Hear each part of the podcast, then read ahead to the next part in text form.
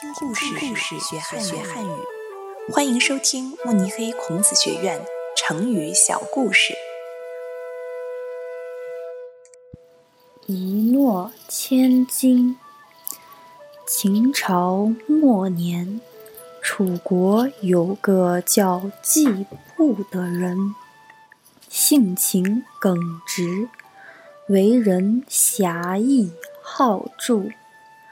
只要答应了别人的事情，无论遇到多大困难，他都会想办法办到，受到大家赞扬。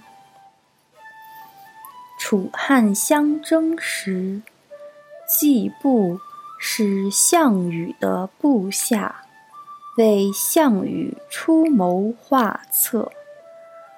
打败了对手刘邦，后来刘邦当上了皇帝，记恨季布，于是下令通缉他。因为季布为人很好，大家都在暗中帮助他。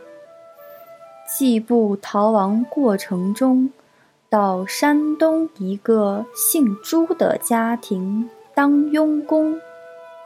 朱家知道他是季布，还是收留了他。朱家还去找刘邦的老朋友夏侯，请夏侯帮忙说情。最终。刘邦撤销了对季布的通缉，还让他做了官。季布有一个很势利的同乡，听说季布做官后，就去巴结他。